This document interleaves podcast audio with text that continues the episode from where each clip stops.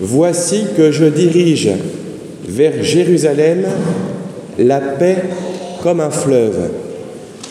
Dans la parole de Dieu, aujourd'hui, il est beaucoup question de la paix. Peut-être que quelques-uns ont pu m'entendre les saluer en disant shalom.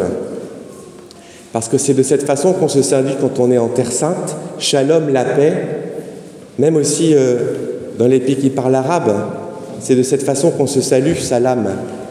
On se souhaite la paix comme une bénédiction. Il est aussi question de Jérusalem. C'est sur Jérusalem que va tomber cette paix. On nous dit comme un fleuve. Alors ici, ça ne paraît pas surprenant, la paix qui arrive comme un fleuve, parce qu'on a beaucoup d'eau. Mais dans un désert, c'est surprenant. Quand il fait sec, de voir un fleuve qui arrive, voilà, on se dit il y a quelque chose de divin. On pourrait dire chez nous peut-être que la paix va tomber comme la neige. On sent qu'il y a quelque chose de magique, de divin qui va arriver pour que la paix s'établisse. Alors revenons à cette ville de Jérusalem dont il est question. Jérusalem, ça veut dire la ville de la paix.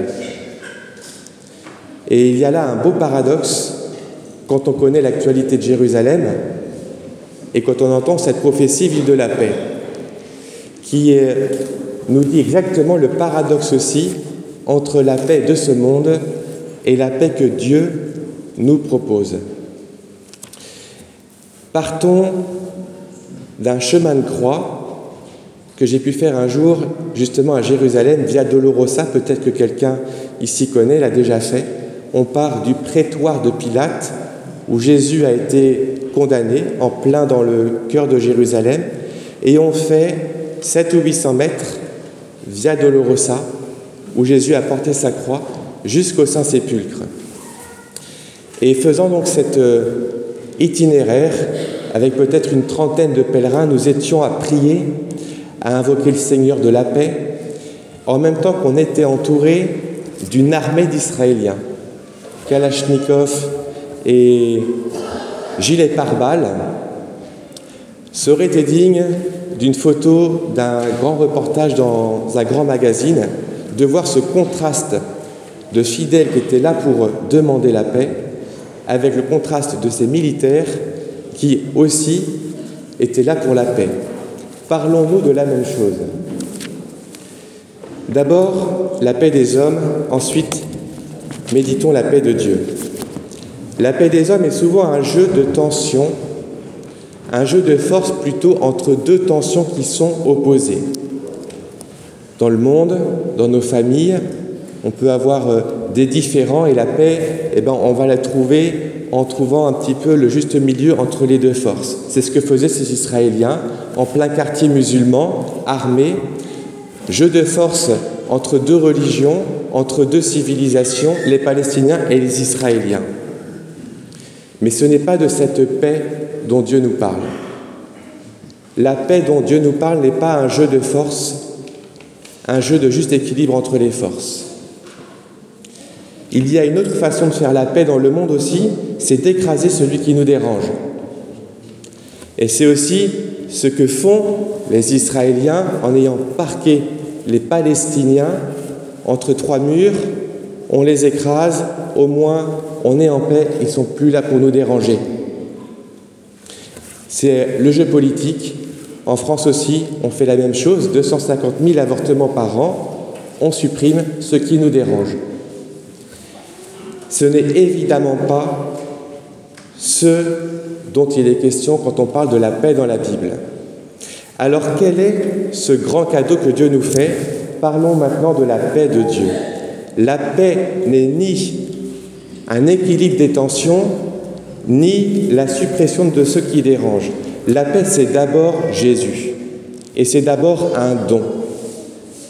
Voilà ce dont on parle dans la Bible.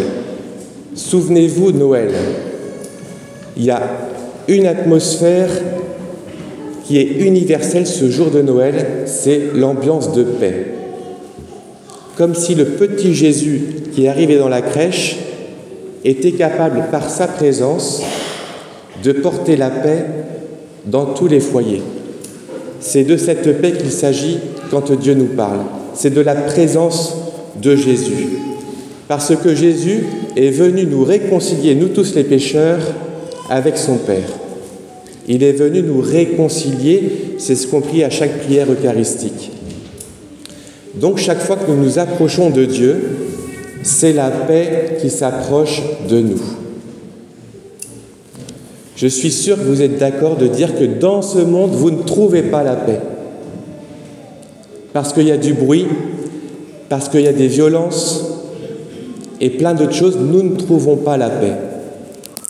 Et je demandais hier à, un ami pourquoi tu aimes venir prier à l'adoration?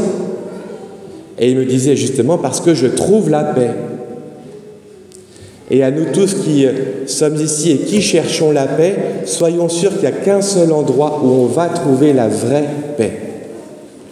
C'est en allant en silence se reposer auprès du Saint-Sacrement, où Dieu véritablement va venir nous bénir, va venir apaiser notre cœur et nous donner tout ce que nous ne pouvons pas trouver dans le monde et parfois même dans notre couple ou dans nos familles. La paix donc est un don, et c'est Jésus. Et la paix aussi est le fruit de l'Esprit Saint. La paix est le fruit de celui qui euh, a ajusté son cœur et sa conscience à ce que Jésus lui dit.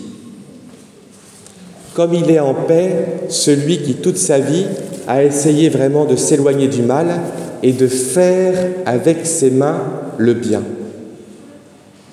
comme il est en paix celui qui toute sa vie a choisi de s'accrocher à la vérité et de ne pas être le complice du mensonge.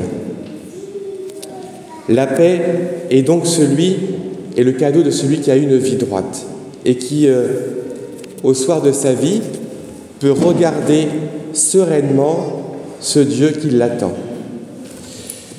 Alors à nous tous qui connaissons des, tensions, ou que ce soit, eh bien soyons rassurés par la parole de Dieu. Aujourd'hui, la paix, nous pouvons la trouver. Peut-être pas comme on l'entend dans ce monde, mais on la trouve très profondément en s'approchant du Seigneur, en passant du temps en silence pendant ses vacances peut-être auprès du Saint-Sacrement. Celui qui vient nous donner la paix vient nous bénir quand on passe du temps auprès de lui. Au nom du Père et du Fils et du Saint-Esprit.